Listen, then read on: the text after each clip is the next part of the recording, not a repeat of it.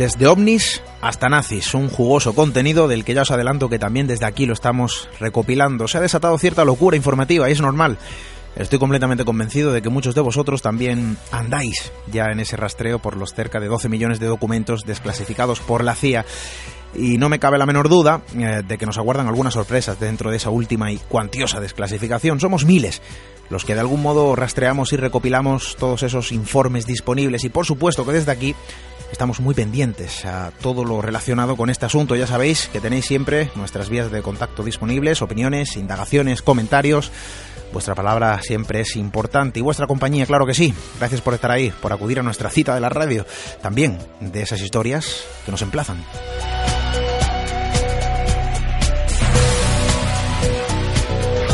Durante las últimas semanas todo el mundo habla de lo mismo. Las redes sociales son un auténtico hervidero de comentarios dirigidos al mismo asunto y no me extraña en absoluto. 50 años de informes de inteligencia, en este caso casi 12 millones de documentos desde la década de 1940 hasta la de 1990. Curiosamente, eh, ha estado disponible desde el año 2000, quizá con el inconveniente, eso sí, de que para consultarla era necesario viajar a Maryland, pedir autorización para usar uno de los cuatro ordenadores, los archivos nacionales de los Estados Unidos, en College Park, y además, pues eh, tenía que hacerse entre las 9 eh, de la mañana y las 4 y media de la tarde, así que fijaos, ¿no?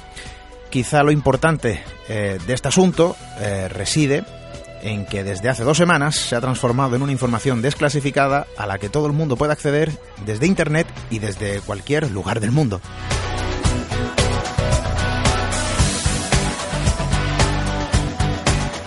Aquella primera desclasificación surgió como parte de una orden de aquel entonces presidente Bill Clinton. Fue en 1995 cuando pidió a la CIA desclasificar documentos eh, secretos con más de 25 años de antigüedad de los que de algún modo pues tuviesen algún valor histórico. Eh, la agencia cumplió, pero solo hasta el año 2000 y hay que decir que el acceso a los documentos nunca fue nada sencillo. Allí, bueno, pues el sistema eh, de búsqueda solo permitía buscar eh, los títulos de los documentos y no en el contenido, algo que evidentemente pues complicaba aún más la tarea.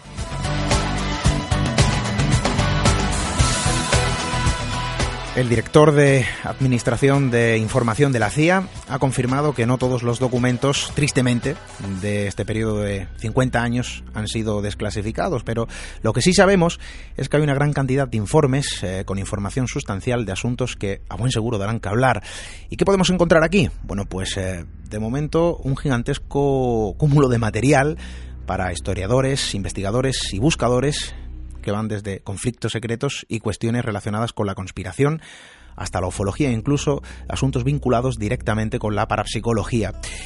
Y ahí está la base de datos de las eh, discusiones, por ejemplo, de Estados Unidos sobre el asesinato de Fidel Castro, los detalles acerca de los crímenes de guerra realizados por los nazis, em, un buen número de informes de avistamientos ovnis y también ¿no? documentos internos eh, de la CIA donde se detallan los proyectos clandestinos, eh, como el conocido y controvertido MK Ultra. Incluso hasta un estudio sobre la telepatía humana apodado como Project Restart Gate.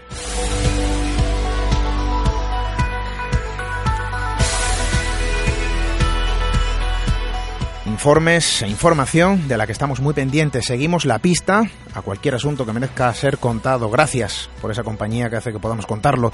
Les habla Esteban Palomo. Bienvenidos a Misterio en Red.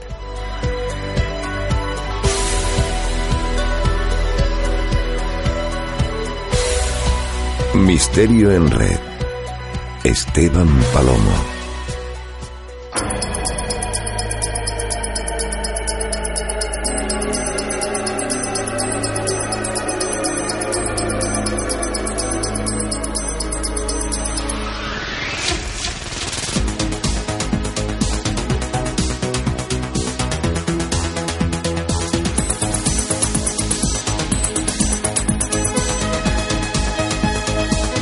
Yo creo que es nuestro ambiente bucear entre archivos y documentos, sumergirnos en las profundidades de las historias que emanan de forma directa desde lo más profundo de nuestro propio país de las maravillas. Gracias por acompañarnos en ese propósito quizá de una estirpe de locos, quién sabe.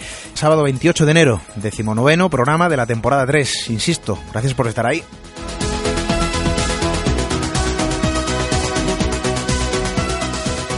Fijaos que a veces la actualidad hace que retornen ciertas cuestiones no exentas de controversia y claro, la propia casualidad, no lo sé, eh, ya sabéis lo que yo pienso sobre las presuntas casualidades, bueno pues hace su aparición. Esta noche abordaremos un suceso reciente que invita a poner sobre la mesa una cuestión tan polémica como tantas veces escuchada y para muchos incluso silenciada, yo no lo sé.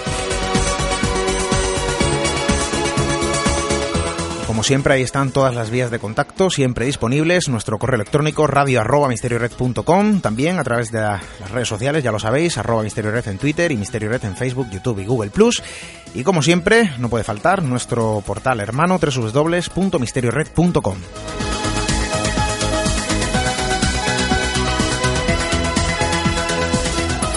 Yo creo que es interesante una noche de radio donde la actualidad resucita la controversia entre el engaño y el silencio impuesto para muchos. Comenzamos.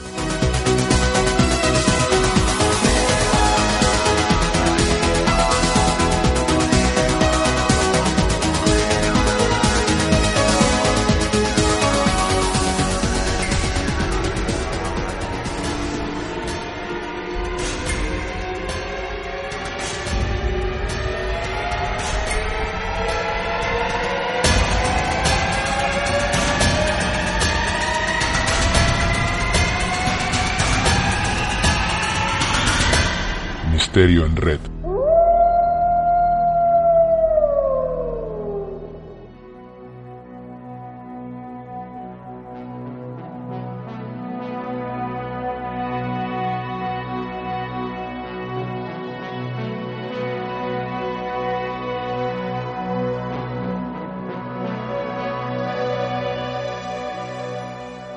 En ocasiones, y en la tranquilidad del día a día, pues ocurren sucesos que resultan cuanto menos llamativos. Sucesos que raramente consiguen saltar a los titulares, quizá el curioso acontecimiento al que pocos prestan atención. Pero en ocasiones, y por alguna extraña razón, parecen confluir con otro tipo de elementos a modo de puzzle incompleto. Una serie de elementos que incluso logran activar los resortes legales, judiciales y administrativos para que un asunto meramente anecdótico, que podría suceder en cualquiera de nuestras ciudades, se torne en una profunda sospecha, quizá de lo absurdo. Y en ocasiones, y solo a veces, nos encontramos con otro tipo de teorías, con otro tipo de hipótesis y de sorpresas que quizá solo sean parte de ese absurdo de la imaginación y la sospecha por desconocimiento, no lo sé. Pero cuando se observa lo ocurrido en otro tipo de historias, cuando uno lee determinados documentos, se da cuenta de que las casualidades no existen y que quizá hay cosas que a lo mejor no pasan de ser una buena historia, pero son historias que de algún modo merecen ser conocidas.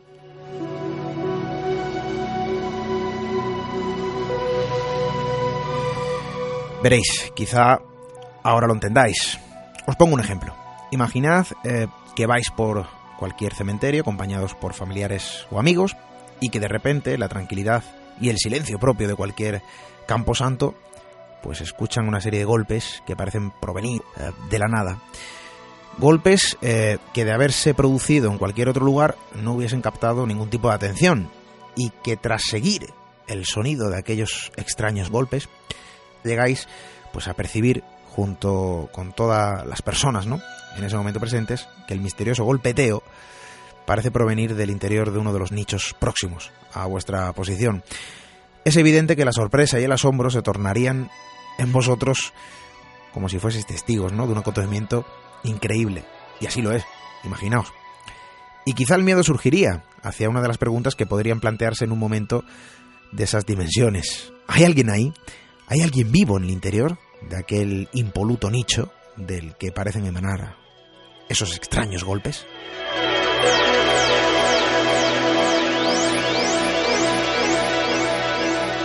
Bueno, pues esto que os cuento ha formado parte de un suceso acontecido en nuestro país hace apenas tres semanas. Ocurrió el pasado 12 de enero en el municipio valenciano de Torrent. Seis testigos dieron la alerta, entraron en juego dos patrullas de la Policía Nacional y el día siguiente una orden judicial para exhumar el cuerpo del fallecido. Claro, este tipo de sucesos no suele ser muy común, pero es que además hablamos de que esto ocurría alrededor de una figura un tanto curiosa, porque los restos exhumados para comprobar la denuncia de aquellos seis testigos pertenecían a un, una especie de inventor croata, no exento de polémica, seguido por la controversia. Y quizá no sea el único suceso donde se exponen estas extrañas circunstancias. Pago Quevedo, compañero, buenas noches, bienvenido. Hola, buenas noches, y muchas gracias por invitarme. Esto correspondería a un final un tanto peculiar para una persona también peculiar, ¿no? Que ha avanzado siempre con la controversia. Y no es el único caso, que ya hablaremos de más, pero sí el más reciente. Bocigar eh, Konjevic. Yo creo que es un nombre complicado. Hablamos de una especie de inventor croata. Pero antes de profundizar en su historia, en todo lo que ha acontecido, ¿no? Sobre todo en sus últimos días, ¿Qué es lo que ha pasado? ¿Qué es lo que ha pasado en el municipio de Torrent? Bueno, lo que nos ha llegado a través de la prensa, eh, el periódico Las Provincias y El Español publicaba este artículo en el que refería el extraño suceso que, que, estaba relatando y que ocurrió, este hombre murió a los 75 años el día 7 de enero. Fue enterrado el jueves y eh, a primera, sobre las 11 de la mañana, y a la una y media de la tarde, según relata la noticia, una familia que había ido a visitar la tumba de, de un allegado, eh, difunto, pues oye unos golpes al pasar por una de, un determinado sitio, eh, reparan en que pueden venir de uno de los nichos, eh, el padre coge una escalera, sube para verificarlo y efectivamente allí aparecen ya indudablemente golpes que proceden, según el relato de estos testigos, del interior de este nicho, hasta el punto creen que allí puede haber alguien eh, vivo, enterrado vivo, la abuela echa a correr, el niño de 13 años entra en pánico, eh, la madre va a ver al, al, señor, al responsable del cementerio para avisarle y este hombre no da crédito a lo que le están contando, poco menos que se lo toma a broma y les dice que lo ha enterrado él mismo esa mañana y que ese hombre estaba absolutamente muerto. El caso es que mm, muy seguros de lo que habían oído, llaman al 112. Una de, de los seis testigos llama al 112, se acerca una patrulla de la policía local, la curiosidad hace que otras patrullas accedan al, al Campo Santo y se reúnen allí como seis agentes que vuelven a coger la escalera, suben, tocan al nicho preguntando si hay alguien allí y bueno, pues viendo que no hay respuesta ni ruido, se echan eh, a reír o se lo toman a broma y asunto terminado. Cuestión zanjada, cierran el campo santo, pero entra eh, esto llega a oídos del hijo del fallecido, Marco Konjevic. Y Marco Konjevic, claro, preocupado porque en el hospital eh, le habían dado pocos detalles de la, de la muerte de, de su padre, según dice él, poco menos que le habían dicho dejó de respirar y nada más. Se va al juzgado y pide que abran el, nicho por si su padre pudiera estar aún con vida. Por supuesto, es normal que el juez eh, uno de los, de los mayores derechos protegidos o el mayor derecho protegido el derecho a la vida y ante esto es muy fácil dar una orden de apertura, abrir el nicho y comprobar. Está en internet, pues, se puede buscar y se ve el vídeo en directo que las provincias, eh, un reportero grabó allí de la de, de, de, cómo bajan el ataúd, proceden a abrirlo y a verificar que este hombre no se había movido de la misma posición en la que fue enterrado. Con lo cual, imaginación de los testigos, em, un sonido de otra parte, el crujido de la piedra o el trozo de yeso que pusieran al secar. No lo sabemos, pero enterrados vivos eh, a lo largo de la historia ha habido muchos ha habido muchísimos. Yo tengo, eh, he buscado algo de información, he encontrado un artículo de la muy interesante y te deja un poco eh, acongojado. Porque fíjate que eh, siempre determinar que uno está fallecido para los médicos a veces no es tan fácil hay casos como la epilepsia, un shock traumático, catatonias que pueden paralizarte por completo y algún médico poco experto o con falta de medios se ha dado el caso y te refiero eh, datos en los que ha ocurrido así. Eh, por ejemplo, el uno que saltó a los medios y que llevó a, un eh, médico Franz Hartmann a recopilar casos, llegó a recopilar, a recopilar 700 casos de enterramiento certificadamente prematuros, es decir, donde ocurrió que estaba vivo el señor o la señora enterrada o quien fuese, ¿no? Uno de los casos más curiosos y más espeluznantes ocurre en 1893, salta a los medios eh, y, es la esposa de un granjero llamado Charles Boger. Muere, la entierran, este hombre muy apesadumbrado es consolado por los amigos que a uno de ellos, que conocía más a la esposa, se le ocurre decir, oye, tu esposa eh, tenía durante su juventud tuvo muchos periodos de histeria en los que se quedaba completamente muerta y rígida. Eh, oye, total, que este, este señor le da vuelta a la cabeza y, llega a casi el extremo de, de, la locura en los siguientes dos días, creyendo firmemente que su mujer ha sido enterrada viva. Los amigos, para quitarle este peso, deciden ir a, la tumba, abrir, sacar el ataúd y la sorpresa es que el ataúd, el cristalito que tenía estaba roto. Cuando lo, abrieron, esta mujer eh, tenía las uñas eh, prácticamente en sangre o eh, síntomas de haber intentado salir boca abajo, el vestido hecho jirones y trozos de piel arrancados con esas uñas rotas. Bueno, no estamos hablando quizá de este caso, porque en esta situación em, la policía acude a la llamada, seis testigos, una orden judicial para exhumar el cadáver, repito, en el municipio de Torrent, en Valencia,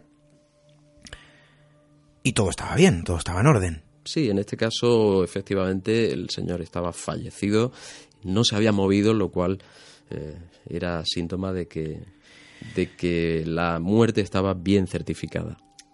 Mm, el hijo siempre ha estado con la sospecha, al menos en esos momentos, porque Marco, como bien señalabas, bueno, pues em, según decía en el juzgado, la muerte de su padre pues no había quedado muy esclarecida, ¿no? Le habían dado vagas explicaciones. Vamos a conocer un poco también la historia de este personaje, eh, porque digo que no está exenta de polémica, de controversia. Eh, os aseguro que os va a parecer muy curiosa. Hemos estado hablando con varios compañeros eh, de otros medios y a este respecto, a la denuncia que formuló Marco, el hijo de esta persona, bueno, pues nos ha contado algo es Marco, si mal no recuerdo, el que, el que va a denunciar acompañado de los testigos. Y él lo que declaraba es que tampoco le habían dado muchas explicaciones en el hospital acerca de su muerte. Yo, de entiendo que certificar una muerte hoy día eh, tiene que ser que es una ciencia exacta, ¿no? No te puedes arriesgar a, meter en una ataúd a un, a un tío que tenga narcolepsia. No sé, yo quiero creer en la buena praxis de, de la sanidad española y, del hospital en cuestión. Era la voz de David López Frías, periodista del diario El Español, y bueno, hemos estado hablando con él.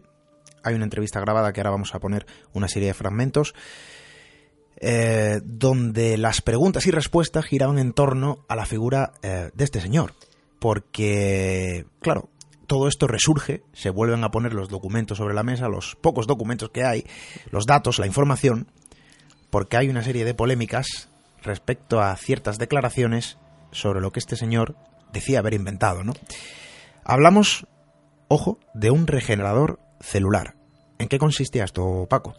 Bueno, es que este personaje, eh, la anécdota que, que saca a la palestra al personaje, es eh, la posibilidad de haber sido enterrado vivo, cosa que resultó afortunadamente eh, falsa o equivocada. Pero tirando del hilo de quién es este hombre, aparece una serie de información sobre su vida que nos lleva a abrir otros melones. Y bueno, pues aquí hablamos de un inventor. Eh, parece que este hombre era ingeniero, incluso trabajó para la Siemens en Alemania Se casó con una española y llegó en el 68 a España. Aquí se dedicó a poner en práctica, según su propio relato que se puede encontrar en YouTube, de, eh, hablando de sus investigaciones, él se dedica a poner en práctica todos sus conocimientos para realizar patentes que puedan darle de comer, eh, llegar a desarrollar invenciones en el campo de la electricidad y en el campo, sobre todo, donde más éxito tuvo y donde más dinero cosechó, en el campo de la salud. Eh, este hombre, por lo que yo he leído de él, debió ser gran seguidor del compatriota suyo celebérrimo, que es Nikola Tesla. Y de hecho su comportamiento y sus afirmaciones casi, casi que, en menor eh, grado de relevancia, pero sí que tienen cierto paralelismo con, con este gran hombre que fue Nikola Tesla. Eh, este señor, eh, Bozidar Konjevic, en el año 84 eh, le fue diagnosticada una eh, artropatía que le mantuvo, le postró en una silla y, no podía desarrollar su vida normalmente. Aplicando sus conocimientos desarrolló un aparato que aplicado a las articulaciones, eh, él pensando que esa inflamación, esa artritis reumatoide que lo tenía mm, inmóvil, eh, pensando que podía tener que ver con infecciones o con ataque de, bacterias o virus, bueno, pues un principio básico, aplicas calor mediante inducción eh, electromagnética o electricidad y elevas la temperatura de esto y consigues que se mueran además de conseguir un efecto beneficioso que es conocido, el calor y eh, los rayos, eh, se utilizan lámparas de calor, rayos infrarrojos a las articulaciones para recuperar en rehabilitación hoy día. es muy frecuente. Entonces, bueno, el beneficio del calor, aparte de sobre la articulación, aparte de matar microorganismos que podrían estar provocando esa inflamación. El hombre dice que tiene un éxito rotundo, que se recupera en muy poco tiempo y de manera definitiva, por lo cual decide patentar su aparato y empezar a intentar venderlo. Se dice, eh, se cuenta que 20 clínicas eh, sanitarias compraron este aparato y él empezó a abrir clínicas por toda España a partir de 1991, añadiendo que incluso podría ser beneficioso y útil para curar el SIDA, por el mismo principio. Tremendo.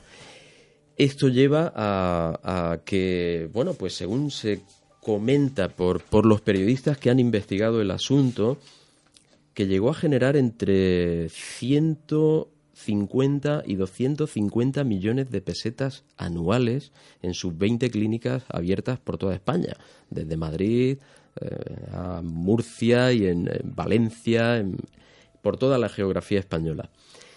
Sin embargo, Sanidad puso la lupa sobre él porque eh, empezó a publicar anuncios para hacer, como digo, eh, pruebas en personas intentando curar el SIDA. Esto es un tema complicado que abre un nuevo frente. De eso ahora vamos a profundizar un poco, porque claro, eso generó también cierta polémica, ¿no? Em, cuando eh, Sanidad entra por medio, por parte de unos compañeros periodistas, que ahora también vamos a escuchar el testimonio de primera mano. Vamos a escuchar, si os parece bien, el propio testimonio de Bocidar Konjevic sobre su aparato, ese presunto aparato que servía para curar enfermedades reumáticas y también, según sus afirmaciones, el propio SIDA. Yo soy Božidar Konjevic, un investigador científico croata. A los 22 años empecé a trabajar en la investigación científica. Al mismo tiempo me fue diagnosticada artritis reumatoide, que es una enfermedad autoinmune grave. A partir de esta, este diagnóstico decidí dedicar toda mi capacidad investigadora en busca de soluciones para curarme. En 1984, a los 43 años, la enfermedad me había sumido en la más absoluta incapacidad corporal. Es entonces, es en esta situación de la salud tan delicada, cuando llegué a la idea qué debo de hacer para curarme. Desarrollé un equipo electromédico. El equipo electromédico produce en mis articulaciones temperaturas elevadas, al mismo tiempo produce efectos biológicos curativos. Con este equipo, con la aplicación de este equipo electromédico, me curé relativamente rápido.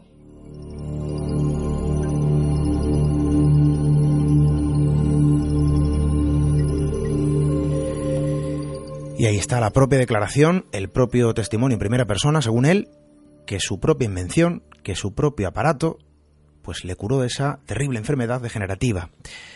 Es la voz de Bocidar Konjevic, la voz de para muchos un inventor incomprendido, para otros, bueno, pues eh, la imagen de una estafa, ¿no? Hablabas de que Sanidad había intervenido en esas clínicas porque realmente llegó a construir casi un imperio, ¿no? Alrededor de su invención, de ese aparato. Pero claro, Sanidad entró en juego, eh, incluso recibió una multa, bueno, pues eh, una suma importante de dinero. Pero esto fue por una investigación periodística de un compañero. Bayarri. Él es periodista actualmente del gabinete de prensa de la Universidad de Valencia y hemos estado eh, hablando con él Sí, pues en el año 1991, en el periódico, creo que era el periódico Levante, en la sección de anuncios por palabras, incluyó un anuncio que decía, pues exactamente eso, SIDA se busca eh, seropositivos para fines científicos y aclaraba que se descartaba a drogodependientes y añadía un número de teléfono. Entonces, en un primer momento, cuando lo leí, me pareció una cosa brutal, ¿no? Que alguien buscara personas para algún fin científico, personas enfermas, a través de un anuncio por palabras, ¿no? Yo pensé eh, inmediatamente que se trataba de algún tipo de engaño, pues yo llamé a ese teléfono, me hice pasar por homosexual enfermo de SIDA y pedí una cita. Entonces me dieron una cita y hablé con un amigo periodista también de investigación que en aquel momento trabajaba en TV3 y le dije, bueno, podemos ir allí y presentarnos como pareja y a ver qué pasa allí, ¿no? Y la cita era un, en un sitio realmente absurdo, ¿no? Porque era un polígono industrial del cinturón industrial de, de, la ciudad de Valencia, un, una nave industrial destartalada, un, claro, aquello para cines científicos ya estaba claro que, no era, ¿no? Y nos entramos allí y solo había un hombre que era Konievich. Y bueno, pues estuvimos hablando con él a ver mm, qué ofrecía y él nos dijo pues que había inventado una máquina que curaba el SIDA.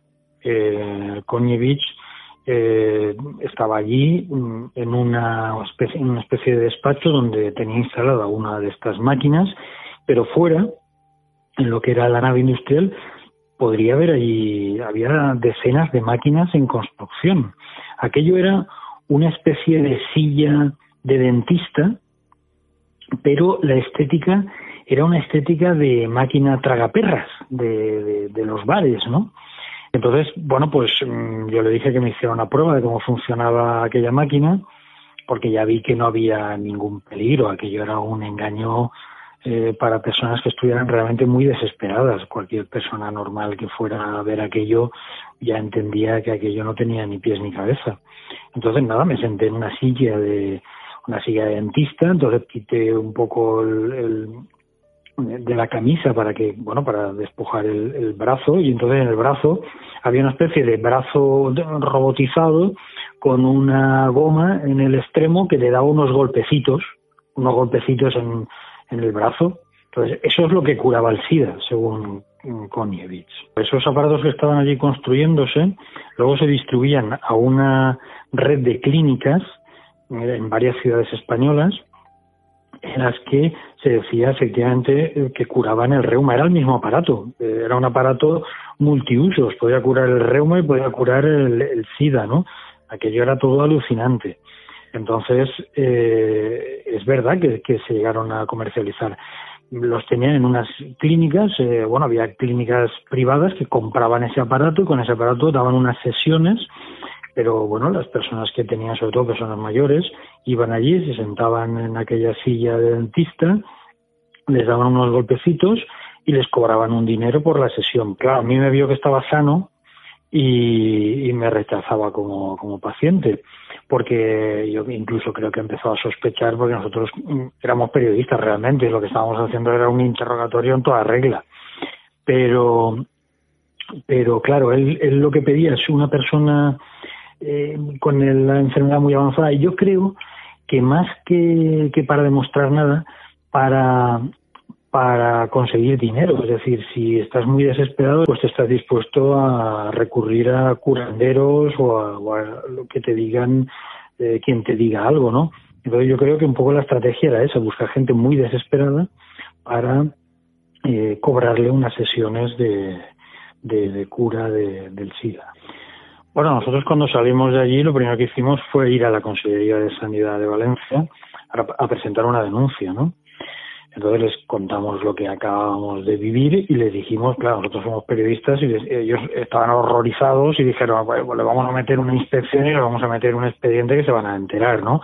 Claro, como nosotros somos periodistas dijeron, vale, pero la exclusiva nos la dais a nosotros. Entonces lo que hicimos es que como este polígono industrial realmente es donde él fabricaba los aparatos, pero eh, la clínica más cercana donde se realizaban las sesiones, sobre todo del reuma, porque lo del SIDA aún no lo tenían eh, comercializado, pues eh, estaba en un pueblo cercano que se llama Catarroja, ¿no? Entonces eh, pactamos con los inspectores de la consellería que el día que, que, que, iban a ir ellos y que íbamos nosotros también como periodistas ya con cámaras para grabar toda la operación. Entonces lo que ocurrió es que entraron los los inspectores, entramos los periodistas, ahí se montó un lío impresionante porque ahí sí que había pacientes en, la clínica, sí que había pacientes reales que se estaban curando esas sesiones de, curar el reuma. Entonces, bueno, se les abrió un expediente, nunca más utilizaron la palabra SIDA diciendo que, tenían una máquina que curaba el SIDA, eh, también les pusieron una multa por el tema del reuma Mm, yo ya luego no seguí mucho el tema, pero a mí me parece que años después ellos seguían teniendo clínicas donde decían que curaban el reuma, no sé ya si con esta máquina o con otro tipo de, terapias.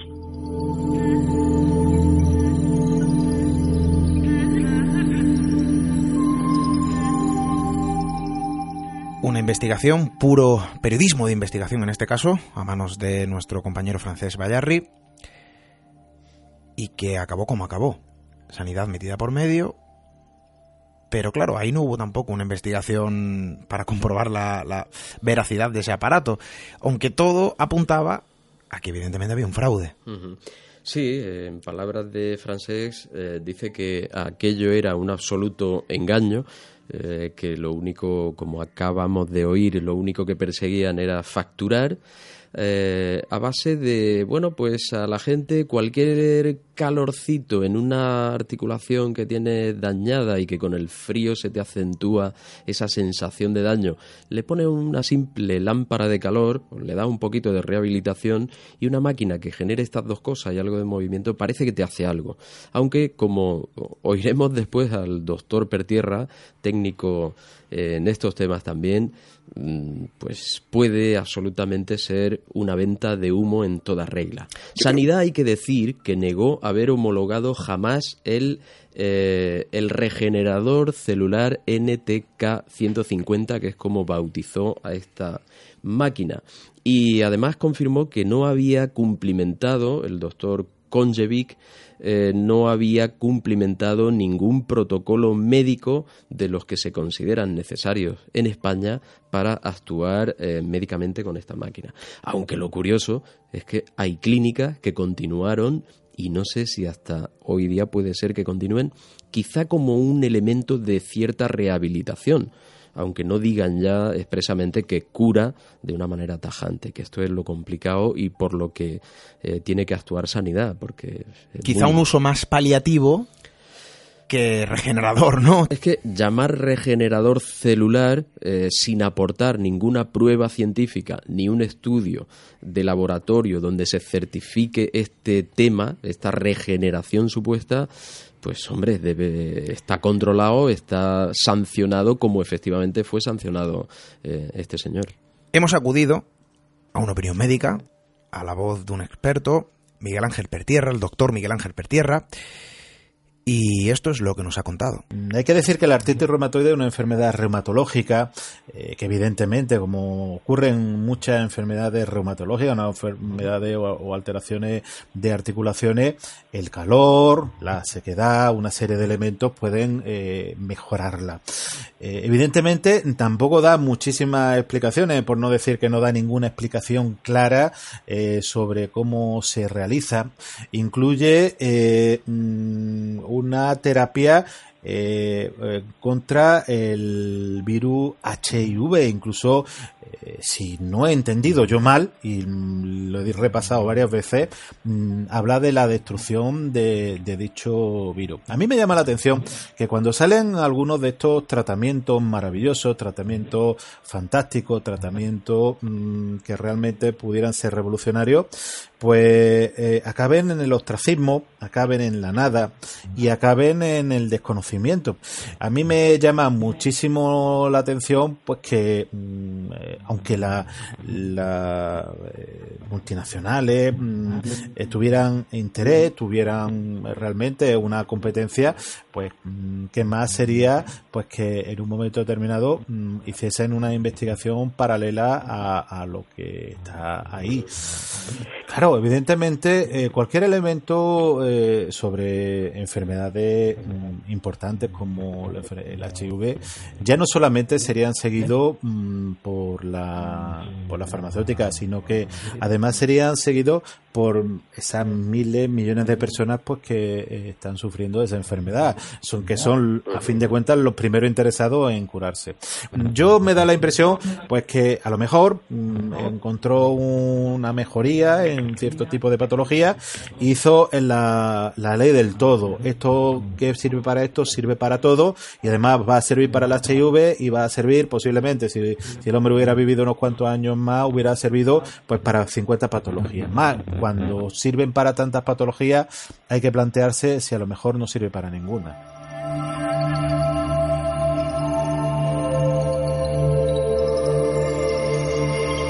Miguel Ángel Pertierra, doctor Miguel Ángel Pertierra, la voz de todo un experto, su opinión médica mm, de un incalculable valor para también, ¿no? poner sobre la mesa junto a toda esa controversia y toda esa polémica que gira en torno de esta figura vocida Konjevic no es el único invento. Y mencionabas a Tesla, porque hay otro invento también que generó cierto, eh, vamos a decirlo así, cierta inquietud, cierta polémica y que incluso estuvo en ámbitos académicos, pero que la investigación para poder proseguir y certificar la validez de ese invento se quedó en el aire.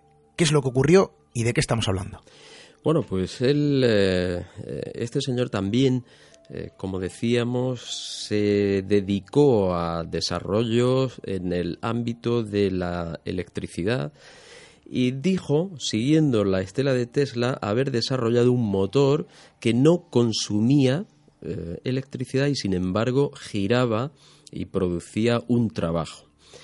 Eh, este motor hay constancia de que fue mm, puesto en demostración en ámbitos académicos, en la Universidad de Valencia, si no recuerdo mal, entre otras. Y eh, bueno, pues mm, yo creo que tuvo dos causas por las que no continuó eh, queriendo venderlo la primera causa es que no dejó que nadie, si él no estaba presente, desmontase eh, el motor para investigar cómo era posible su funcionamiento. Él se negó a dar más detalles, solo dijo que esto está funcionando eh, y solicitó, bueno, pues eh, dinero para investigación, que se pusiese aquello en marcha para producir pues imagínate, un motor que no consume nada y produce un trabajo. Eso desafía toda lógica conocida en cuanto a la mecánica y a la física. El caso es que, bueno, pues el ámbito académico le cerró las puertas por algo tan sencillo como que no les dejaba que investigaran, desmontaran aquello a ver si efectivamente era correcto y allí no había truco y había una batería. Hubo quien dijo, ingenieros, que observándolo daba la impresión de que aquello no tenía truco, pero que efectivamente funcionaba. Claro, entramos aquí en el, en el debate de estos inventores eh, un poco mm, fuera de lo común que plantean desarrollos que luego, con el tiempo, va la ciencia y descubre que no estaban tan desencaminados. El caso es que eso se quedó ahí atrás porque el rendimiento lo sacó con, lo que estamos eh, diciendo, con este regenerador que vendió muy bien y le producía hasta 250 millones de pesetas al año. Pero este señor tiene ese añadido, un inventor de cosas extrañas que plantean desafíos extraordinarios. Y ahí está ese motor, eh, que fue llevado incluso a la Universidad Politécnica de Valencia, donde, como bien dices, eh, se puso en tela de juicio, pero se realizaron ciertas comprobaciones y lo que los expertos en aquel momento estaban presenciando, a primera vista parecía no tener truco. De esto hemos hablado también con nuestro compañero David López Frías, del eh, diario El Español, y esto es lo que nos ha contado. Koñevich era una especie de Tesla, o él se vendía como una especie de Tesla, ¿no? Porque primero por su origen, ambos, ambos eran croatas, y segundo porque ambos investigaron en lo que es el ámbito de la electricidad y demás.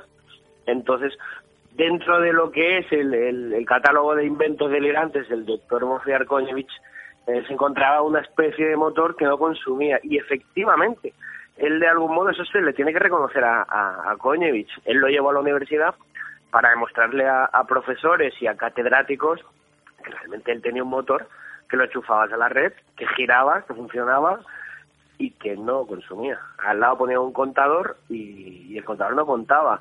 Eh, ¿Qué pasó? Que la Universidad Politécnica, Politécnica de Valencia evidentemente dudan de, de, ese funcionamiento o, por lo menos ponen eso en duda que, que, esto funciona tal y como están diciendo el doctor como él se hace llamar, él se hace llamar doctor Christian, ¿no? Eh, entonces ponen en duda que este invento realmente funcione así y le piden quedarse con el motor para abrirlo e investigar, algo a lo que Koñevic se niega frontalmente. Él no se niega a que hagan comprobaciones, a que investiguen, pero eso sí, siempre delante de él. Entonces, eh, los profesores entienden que eso no se puede investigar en un día o delante de él o en un ratito, le piden quedarse con el motor, él se niega y al final la universidad acaban desistiendo de, de seguir investigando.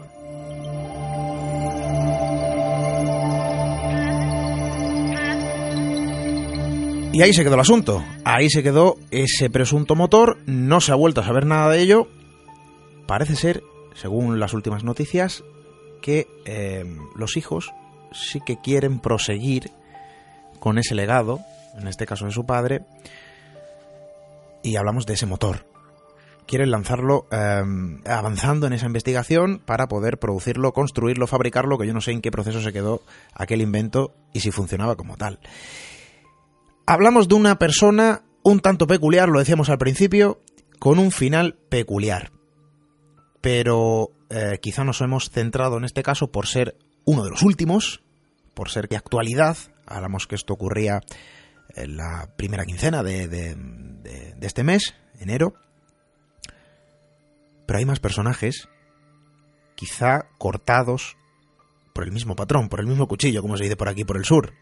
Sí, bueno, es que la ciencia, cuando, cuando investigadores se meten en determinados campos, a veces eh, pues le rodea todo tipo de extrañezas, incluso en su muerte. este caso hablábamos de que el, hijo comentaba que no le habían dado muchas explicaciones de cómo murió su padre, eh, hablamos de que su padre empieza a hablar de que cura el SIDA, eh, a meterse en campos que puede ser humo, pero son campos muy complicados. Seguramente será humo y yo no lo dudo, como decía este el periodista que se sometió y se prestó voluntario como enfermo de, VIH para ver qué ocurría.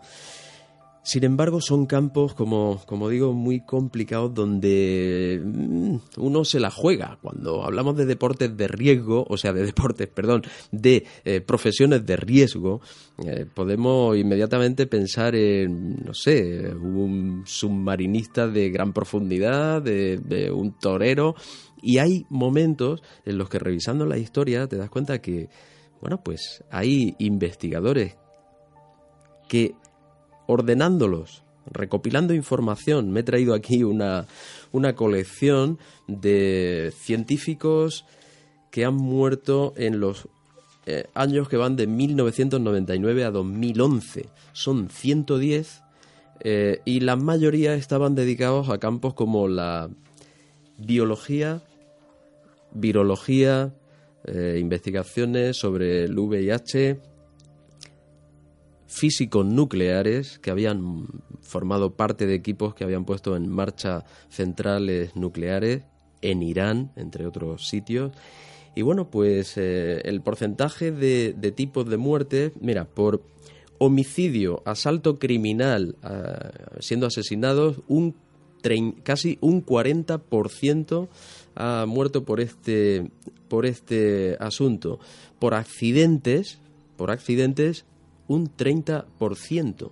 Accidente, hablamos de gente que ha sido atropellada en plena calle y el señor que lo atropelló se ha dado a la, a la fuga. Eh, cinco suicidios, muertes naturales, tres, posiblemente otras tres, aunque hay dudas, tres raptos en los que el científico no ha vuelto a aparecer, infecciones desconocidas 19 y, eh, bueno, pues son unos porcentajes. Además, recuerdo el avión que fue derribado en Ucrania eh, por un misil supuestamente lanzado por uno de los dos bandos, soviético o ucraniano. Ahí se quedó el asunto, eso se quedó, el asunto, esclarecer. Pero había. Hay noticias de que de los 200, casi 250 o más pasajeros, 100 eran científicos especializados, eh, muchos de ellos en el campo del SIDA, que iban a una convención internacional. O sea que una profesión de riesgo puede ser eh, convertirse en científico y, e investigar en determinados temas complicados. Hay uno que te voy a referir y es el de el ocurrido, eh, la muerte ocurrida a los 29 años de dos eh, científicos chinos que trabajaban en Estados Unidos, Fan Jungmeng y Chunyan Zhang, de 26 años uno y de 29 años el otro, que se ahogaron accidentalmente en una piscina de un hotel de Branson. Curiosamente, estaban investigando la relación que podía haber entre determinados pesticidas y eh, la, enfermedad, la enfermedad del Parkinson. Tremendo. Eh, bueno, de este tipo de cosas también podríamos hacer un debate interesante. Eh, bueno, no digo yo que el doctor Conjevid simplemente tuviese por edad una parada cardiorrespiratoria y ahí finalizó sus días. 75 años no es una edad avanzada, pero no es eh, fuera de lo común que ocurran estas cosas. Aunque, metiéndose en determinados campos, parece que las profesiones se convierten de alto riesgo. Estamos hablando quizá de una persona que en su mayoría no existe una prueba contundente para todas las afirmaciones eh, que había realizado ¿no? a lo largo de su vida. No es doctor, ¿eh? Y esto me lo confirmaba, me lo confirmaba Frances eh, Bayarri, eh, porque él se autodenominaba doctor, pero realmente no había ningún título que mm. avalase esa categoría o esa profesión. En medicina porque podía ser doctor en ingeniería. Claro, eh, pero no, hay, no apareció ningún título, que es lo sorprendente en este caso. Él no aportó ningún tipo de titulación que acreditara, eh, no estaba muy claro a qué gremio podría pertenecer, aunque realmente no gozaba de buena simpatía respecto a sus colegas, vamos a decir los inventores, por algún extraño motivo que en este caso es fácil de entender, y es que la polémica siempre acompañó a, a Bocider Konjevic. En este caso hablamos, has hablado de un número alto de personas que sí que es cierto que, eh, bueno, hay una serie de pruebas contundentes que avalaban ¿no? su carrera, sus investigaciones, y estamos hablando a lo mejor de un sector completamente diferente, pero claro, existe ese patrón, ese hilo conductor que a uno lo hace pensar, ¿no? Cuando uno se mete en determinados asuntos, el riesgo aumenta eh, considerablemente. Claro que sí. Eh, mira, eh, y, luego inventos. No sé en qué acabará en el futuro esta historia del motor que no consume y sí produce un trabajo. Ojalá que sea algo positivo, pero mucho me temo que quien se meta con, con, este asunto va a tener que andarse con cuidado. te voy a hablar. En España tenemos un, un caso curioso de Arturo Estevez Varela, un señor perito industrial que en 1971 presentó un motor eh, que funcionaba con agua del grifo. El hombre de su botijo bebía agua y de ese botijo llenaba el, tanque eh, de su un ciclomotor tipo Vespino y aquello funcionaba de maravilla. A ese agua le añadía unas piedras que no reveló lo que eran, dicen que podía ser boro. El caso es que la reacción que se, que, se producía eh, bueno, pues producía un, efecto que todos conocemos, es descomponer el agua en hidrógeno y oxígeno. Y el hidrógeno es muy válido para hacer funcionar un motor. Eso sí que es conocido. Sobre este asunto te puedo decir que hay un eh, señor Stanley Meyer que eh, patentó eh, sobre los 80, los primeros años 80, un coche que llegó a competir en una carrera de altas prestaciones en Australia eh, con un método similar, el mismo método, separar el, hidrógeno del oxígeno teniendo como combustible agua. Eh, el hidrógeno hacía, activaba y hacía funcionar el motor y lo que salía por el tubo de escape era agua que podía volver a ser reutilizada, con lo cual el consumo era mínimo, eh, bueno, prácticamente con un litro se llegó a decir que podían recorrerse mil kilómetros. Este señor a los 57 años, estando en un restaurante, se levantó, dijo me han envenenado y murió su eh, descubrimiento, su diseño de motor, eh, planteaba una cuestión muy peliaguda, y es que cualquier coche se podía transformar de una manera bastante barata para consumir agua.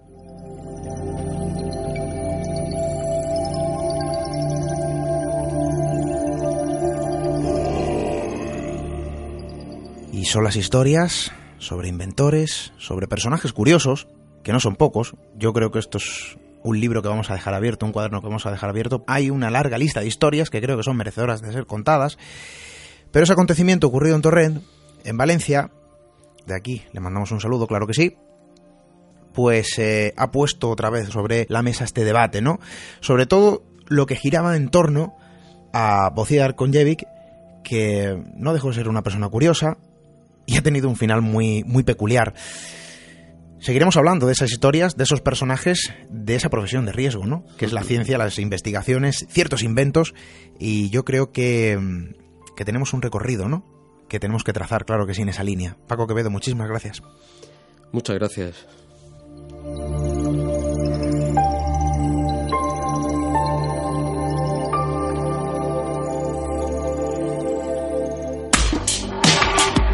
Misterio en red misteriored.com La red del misterio.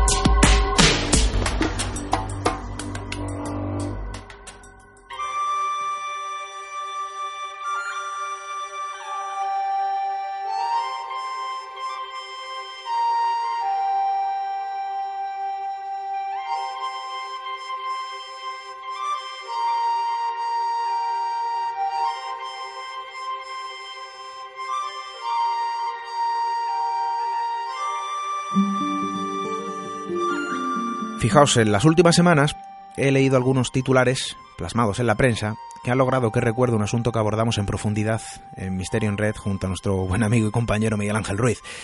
Ustedes lo recordarán.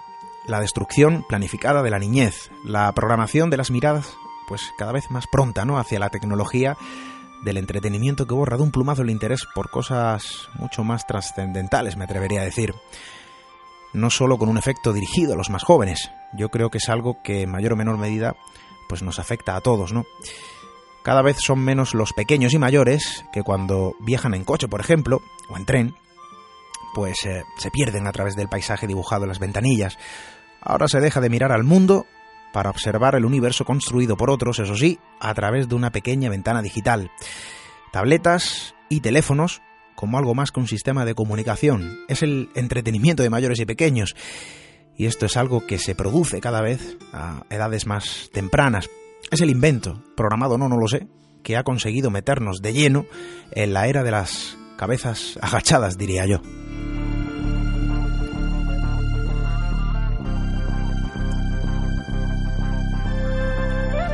La parte quizá negativa de la tecnología que nos domina y que también es necesaria y positiva con el uso equilibrado, claro.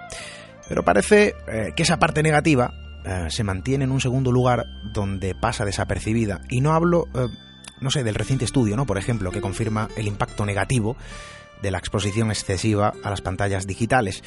Y no lo digo yo, ahí está la investigación. Una radiación lo suficientemente energética como para ser capaz de producir daños en los ojos y en otras partes eh, del organismo, ojo, y que en el caso de los niños reciben incluso tres veces más luz mm, que los adultos, por ejemplo, cuando miran al mismo dispositivo, ¿no? Y aún así, eh, no lo digo por esto, puede que sea por el excesivo tiempo, ¿no? Quizá eh, durante el que por norma general dirigimos nuestros ojos a un objeto inerte. Y quizá la pantalla de nuestros eh, dispositivos diga mucho más de nosotros que muchas de las personas que conocemos o con las que solemos estar, ¿no? Y esto resulta curioso, y no en un sentido metafórico. Quizá no tenga mucho que ver con el sentido de lo que aquí os estoy contando, pero hay otro estudio publicado que me parece curioso Em, que hace algunos días, por ejemplo, yo podía ver ¿no? en la prensa.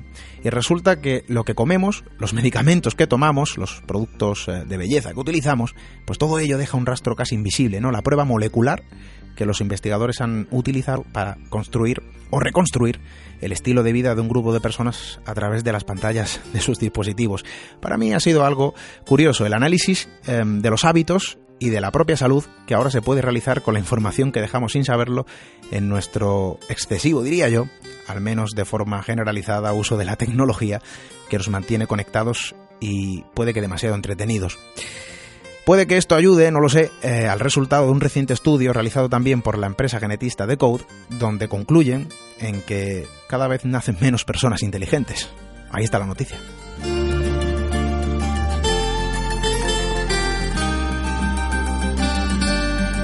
Teléfonos y tabletas son el regalo estrella incluso para los más pequeños, y a mi modo de ver hay otro tipo de obsequios, quizá con un valor mucho más trascendente, insisto, porque mirar a un diminuto panel digital cuando, no sé, se puede mirar al mundo, pues estoy seguro que no tiene comparación, ¿no? Veréis, recordaréis que el pasado 16 de enero eh, nos abandonaba el, el último hombre en pisar la Luna, Eugene Cernan, y en su última misión, a bordo del Apolo 17, justo en el momento en el que se disponía a dejar la Luna, escribió las iniciales de su hija a la superficie lunar a modo de mensaje eterno. Imaginaos el regalo. Cada vez que su hija mira la Luna, sabe que allí hay un mensaje único para ella. Claro, esto no lo podemos hacer todos, ¿no? Ojalá, claro está. Pero eh, quizá eh, lo que el último hombre, en este caso el último hombre lunar, le dejó a su hija, fue algo mucho más grande que un simple mensaje, ¿no? Escrito con letras. Quizá eso lo quizá no lo sé, el verdadero regalo fue un motivo por el que no perder jamás el entusiasmo y la ilusión de levantar la mirada y dirigirla al firmamento. Un obsequio simple, diría yo, profundo y muy humano, estoy seguro. Y yo creo, amigos, que eso sí lo podemos realizar todos. Hasta dentro de siete días.